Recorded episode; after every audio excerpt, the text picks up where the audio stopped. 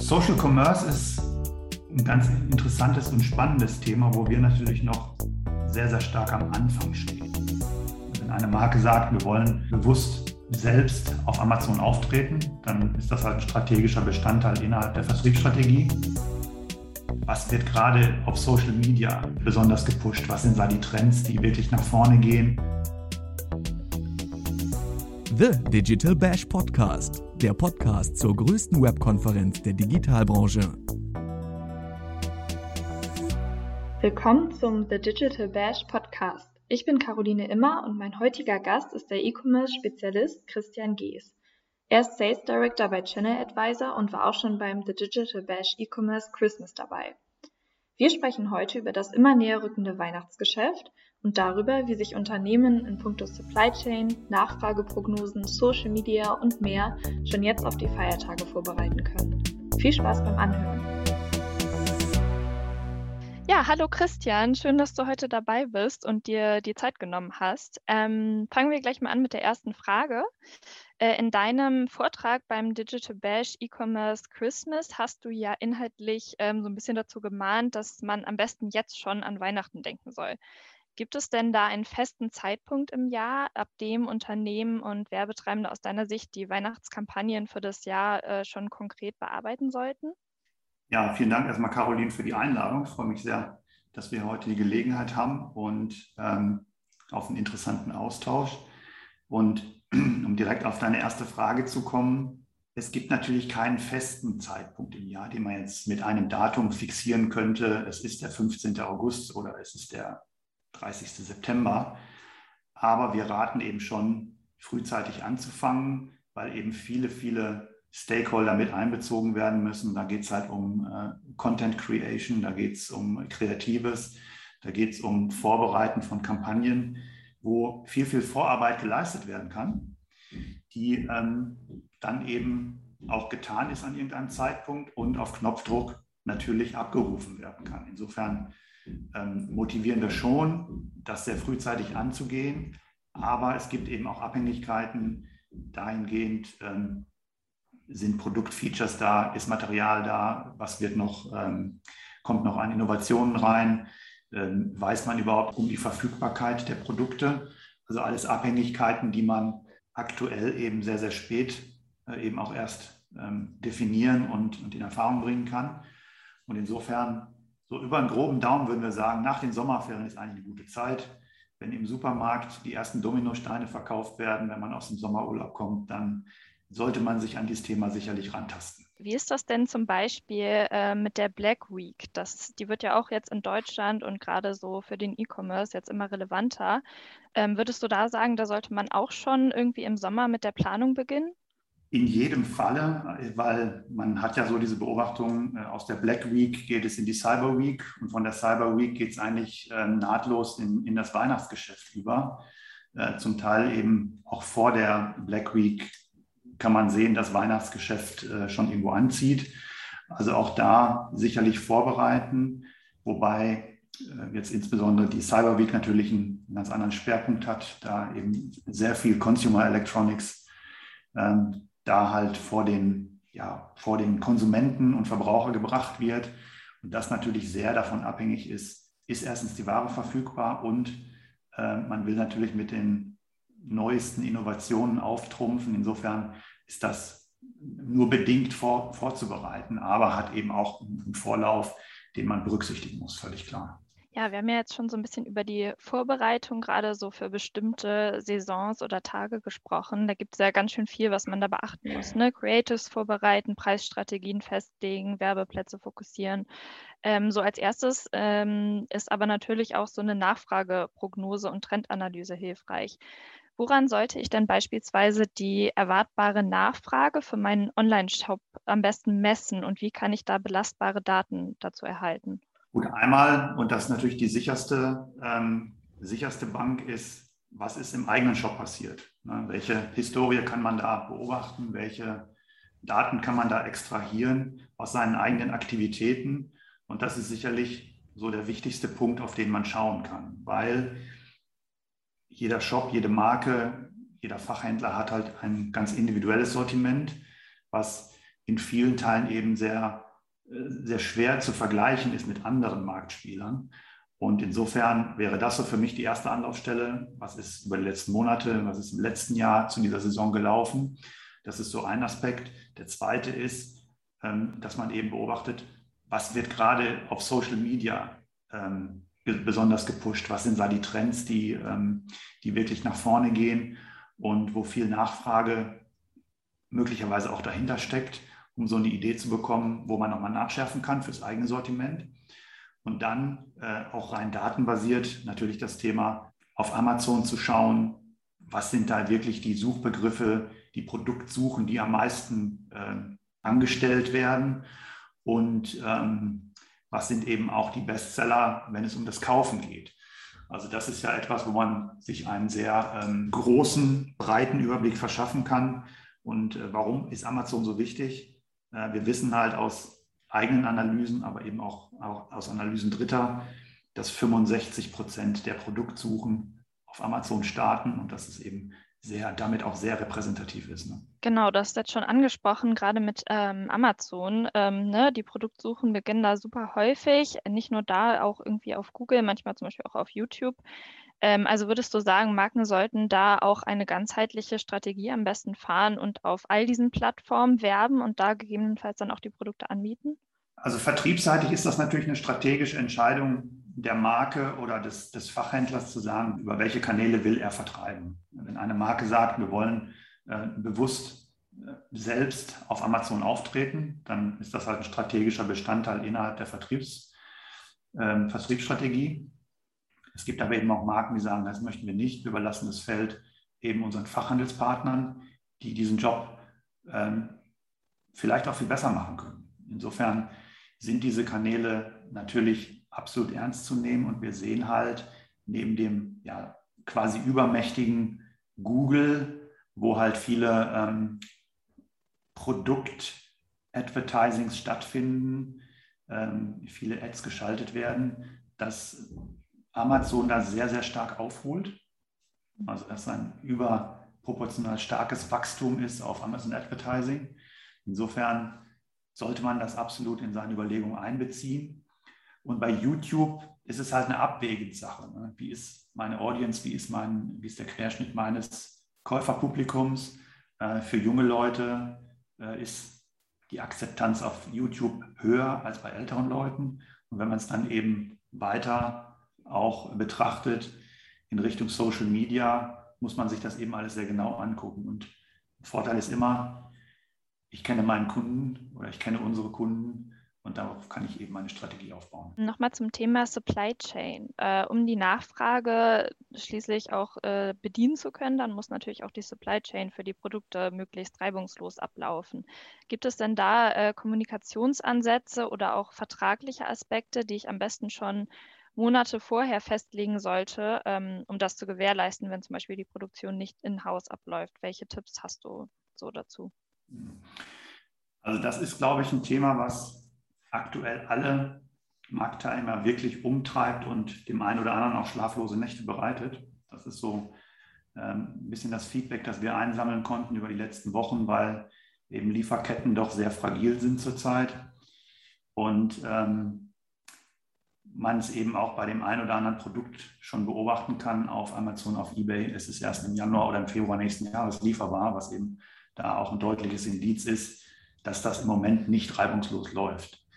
Natürlich die beste Empfehlung ist immer, einen sehr, sehr engen Kontakt mit seinen Lieferanten äh, zu halten, auch über diese Hochsaison hinaus und auch über diese Vorbereitung der Hochsaison hinaus, da ein gutes Verhältnis zu pflegen, ein gutes Verhältnis aufzubauen, um über, ja, über Veränderungen eben auch zeitgerecht Bescheid zu wissen und Anpassungen vornehmen zu können. Das ist das eine. Aber es betrifft eben nicht nur die, die ähm, halt im Handel unterwegs sind, sondern auch die, die selbst produzieren, weil natürlich auch Rohstoffe von diesem ganzen Thema betroffen sind. Äh, der eine oder andere hat es gehört. Äh, Baustoffe in Deutschland und in Europa haben lange Lieferzeiten und so zieht sich das halt durch bis hin zu Grundstoffen, wo dann eben der Autoindustrie bald beispielsweise Chips fehlen und äh, Kurzarbeit gemacht wird.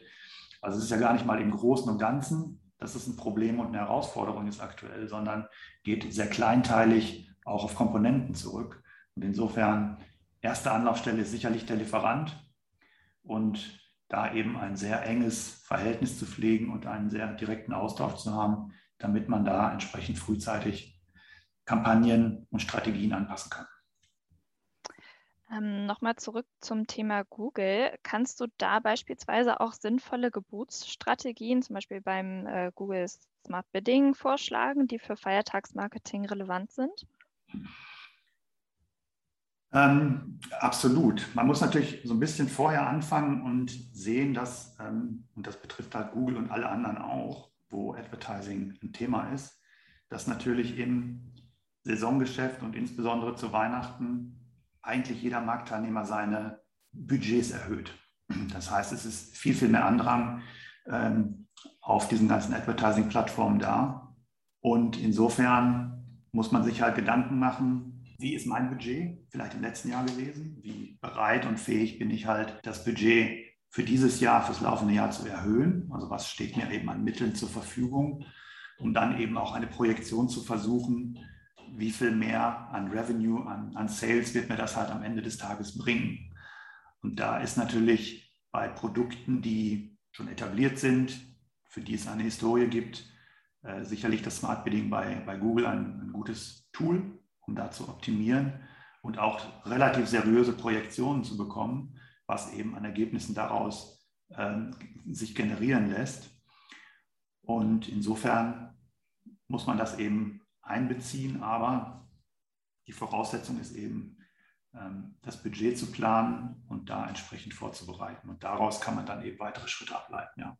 Ähm, du hast ja vorhin schon kurz über Social Media und auch so die Wichtigkeit von Social Media gesprochen. Ähm, würdest du denn sagen, äh, dass auch verstärkte Promotion, auch zum Beispiel über jetzt äh, ganz moderne Plattformen wie TikTok ähm, oder auch einfach Instagram notwendig ist, äh, um in Social Commerce nicht abgehängt zu werden?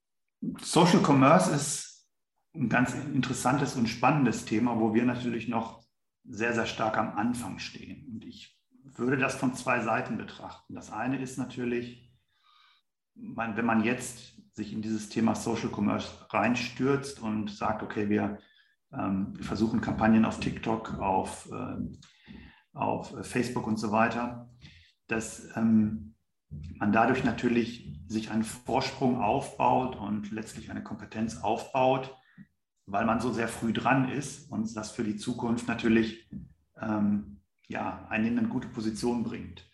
Und der Einstieg ist jetzt relativ gesehen natürlich günstig, weil man noch sehr, sehr stark am Anfang steht, zumindest in Europa, in China, in den USA ist man da sicherlich schon weiter. Da ist es halt ein noch heißeres Thema. Aber um diesen, diesen Einstiegsgedanken weiter zu verfolgen, man verschafft sich dadurch einen Vorteil, baut äh, Kompetenz auf über diesen frühen Einstieg und kann dann eben mutmaßlich auch später mithalten. Denn wenn ich sage mal erstmal die Großen wie ein Coca-Cola, ein Hugo Boss und äh, nur um mal so zwei Namen zu nennen, auch einsteigen, äh, da natürlich mutmaßlich Budgets zur Verfügung stehen, mit denen kleinere Marken oder auch Retailer nur schwer mithalten können. Das ist das eine. Insofern ja, absolut, sollte man sich daran trauen. Auf der anderen Seite, für das jetzt bevorstehende Weihnachtsgeschäft, ähm, würde ich sagen, ist es noch so neu, noch so wenig populär, dass man daraus jetzt nicht wirklich ähm, große Erwartungen schöpfen sollte oder nicht komplett seine Strategie darauf aufbauen sollte, um zu sagen, okay, wir verlagern das alles auf, auf den Bereich Social Media und ziehen daraus die, die Revenues. Ähm, das wird vermutlich nicht funktionieren, weil einfach die, die Audience, die man anspricht, noch nicht groß genug ist, um das dann wirklich auch abzuliefern. Ja, und auch so ein bisschen in demselben Kontext. Ähm, was hältst du denn zum Beispiel von der Integration von äh, etwa WhatsApp in die Unternehmensstrategie? um eben Menschen da schnell Produkte und auch Antworten einfach via Chat-App zu liefern.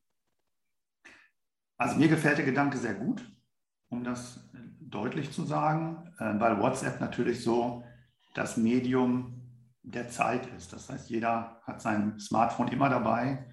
Ähm, viele, viele Verbraucher sind auf WhatsApp und nutzen das eben zur täglichen Kommunikation, haben auch, man beobachtet das ja selber, Kommunikation weitgehend vom Telefon weg auf WhatsApp verlagert. Äh, insofern sicherlich ein Mittel mit hoher Akzeptanz oder ein Kanal mit hoher Akzeptanz.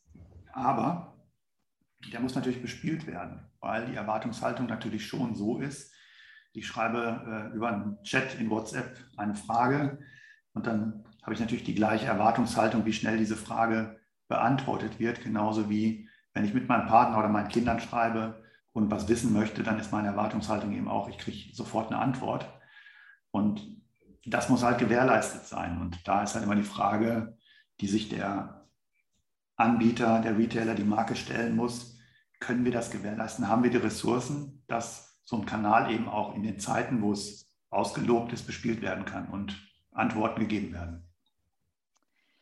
Ähm, noch mal ein bisschen so zurück zum Thema Feiertagssaison. Also es gibt ja ganz viele verschiedene irgendwie gute Tipps für Marketer und Brands. Ähm, doch würdest du sagen, gerade jetzt während der Feiertagssaison, um sich von anderen abzugrenzen, ähm, können die das machen, indem sie zum Beispiel Usern äh, spezielle Serviceleistungen anbieten oder zum Beispiel auch ähm, ein soziales Engagement anpreisen oder ne, um, umweltfördernd. Ähm, würdest du sagen, da gibt es äh, aus deiner Sicht potenzialreiche Trends im Moment? Also es gibt ja einige Trends aktuell und ähm, man holt das eben aus dem Zeitgeschehen heraus. Man denkt halt an die ähm, ja, schrecklichen Bilder der Flutkatastrophe im Ahrtal. Ähm, man denkt halt so an diese sehr präsente Diskussion mit, mit Klimaschutz und ähm, Veränderung in der Mobilität. Also Ansätze gibt es da sehr, sehr viele.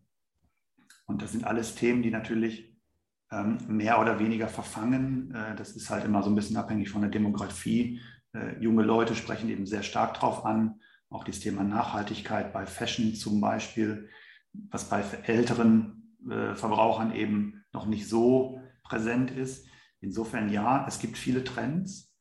Ähm, mein Gefühl ist aber, dass der Verbraucher schon äh, sehr gut auseinander dividieren kann. Wird das jetzt gemacht, um einen Effekt zu haschen und einen auf dem Trittbrett mitzufahren und sagen wir, äh, für jedes Geschenk, was bei uns verkauft wird, pflanzen wir einen Baum? Ähm, ist das eben wirklich, wirklich die DNA des Unternehmens oder der Marke, die vielleicht auch lange aufgebaut ist? Dann macht das durchaus Sinn. Ähm, wenn es eben aber als, ja, als Mittel gesehen wird, um die Verkäufe anzu, anzukurbeln, ist meine Vermutung und meine Einschätzung eher die, dass es nicht funktioniert, weil soweit äh, sieht der Verbraucher eben auch, ähm, das ist wirklich die DNA des Unternehmens und die, die setzen sich dafür ein, die haben sich eine History aufgebaut, indem sie halt äh, sich aktiv an Wiederaufforstung beteiligen, indem sie halt ihre eigene Fahrzeugflotte auf, äh, auf E-Autos umgebaut hat. Oder ist es halt ähm, eher eine, ja, ich sag mal, Effekthascherei, zu sagen, wir machen auch was Gutes, wenn du bei uns kaufst. Und ich glaube, dass ähm, das Bewusstsein ist beim Verbraucher mittlerweile sehr groß, äh, das eben auseinanderhalten zu können. Insofern, wenn es nicht wirklich Strategie und Bestandteil des Markenbildnisses ist, dann würde ich tendenziell davon abraten, ja. Kommen wir zur nächsten Frage. Äh, viele Shopper, gerade jetzt im E-Commerce-Kontext, tendieren ja dazu, schon sehr rechtzeitig ähm, sich um Weihnachtsgeschenke zu kümmern, die zu kaufen. Was kann ich als Brand denn tun, um zu den Early Movern sozusagen zu gehören, die jetzt von den ersten Kaufwellen konkret profitieren? Hast du da äh, einen Geheimtipp, wie ich mich jetzt schon entsprechend positioniere? Ja, ich denke, Geheimtipp würde ich nicht sagen, aber jeder ist halt sich halt dieser Situation bewusst, dass wir eben diese Probleme in den Lieferketten haben. Und da kann natürlich ein Argument sein, wirklich mit seiner Verfügbarkeit aufzutrumpfen und sagen, okay, wir haben es alles am Lager. Wir haben alle, alle Farben am Lager, die es halt von diesem Produkt gibt. Wir haben alle Größen am Lager. Ähm, das heißt, jetzt ist die, die Auswahl halt am höchsten. Und ähm, wenn dir das eben besonders wichtig ist, dieses Produkt auch zu Weihnachten wirklich unter dem Weihnachtsbaum zu haben, dann ist jetzt halt die Zeit, eben über, die, über diesen Weg da halt das ja, Bewusstsein zu wecken, den Bedarf zu identifizieren und dann eben auch zum Kauf zu verleiten. Und der eine oder andere, ich hatte es eingangs schon gesagt, hat das gesehen, ähm, wenn man ein bestimmtes Produkt sieht und das ist erst im Januar verfügbar, dann wird sich das sicherlich auf andere Produktbereiche und äh, Produktwelten ausweiten, zumal wir ja eben sehr, sehr abhängig sind von Produzenten in Fernost und dem Transport hierher. Ja, dann kommen wir jetzt auch schon zur letzten Frage. Äh, worin siehst du denn das größte Remarketing-Potenzial ähm, bei den Personen, die tatsächlich in der Feiertagssaison bei einem Shop oder eben Produkte von einer Marke kaufen? Wie und wann sollte ich gewonnene Erkenntnisse zielführend wieder einsetzen, etwa zur Kampagnenoptimierung oder zur Community-Ansprache?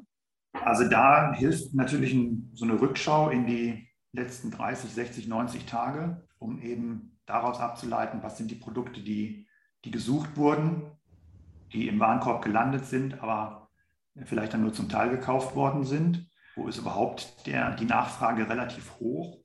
weil natürlich nach den, den Feiertagen ähm, viele sich dann zu Hause hinsetzen und sagen, okay, jetzt habe ich richtig Zeit, jetzt suche ich mir meine Weihnachtsgeschenke aus, jetzt suche ich, äh, löse ich auch meine Gutscheine ein, die ich von der Familie oder von Freunden auch bekommen habe und dann natürlich nochmal so ein, so ein Push nach den Feiertagen kommt.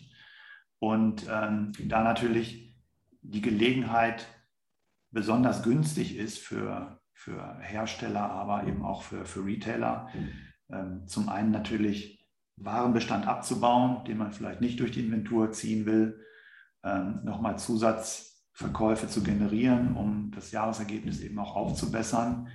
Die ähm, Ausgabebereitschaft ist erfahrungsgemäß relativ hoch in diesen Tagen nach Weihnachten, wo dann eben auch Margen natürlich optimiert werden können. Und da führt man natürlich am besten die Produkte nach vorne in die erste Reihe, die auch vorher schon nachgefragt sind, worden sind, die vor den Weihnachtsfeiertagen gekauft worden sind, wo Bestand da ist und wo man eben sieht, okay, äh, da gibt es viele Suchen, da gibt es viele Käufe. Ähm, da kann man sicherlich nochmal den einen oder anderen Deal mehr mit abschließen und somit sein Ergebnis insgesamt halt deutlich verbessern. Dann vielen Dank, Christian. Danke für deine spannenden Insights heute. Äh, schön, dass du da warst, dass du dir die Zeit genommen hast. Sehr gern. Vielen Dank nochmal für die Einladung. Hat äh, viel Spaß gemacht und dann wünsche ich dir noch einen schönen Tag. Dankeschön, wünsche ich dir auch. Ja, ich verabschiede mich dann jetzt auch von unseren HörerInnen. Äh, vielen Dank, dass ihr wieder zugehört habt und ich hoffe, ihr seid beim nächsten Mal wieder mit dabei. The Digital Bash Podcast wird präsentiert von onlinemarketing.de, dein wichtigster Touchpoint zur Digitalbranche.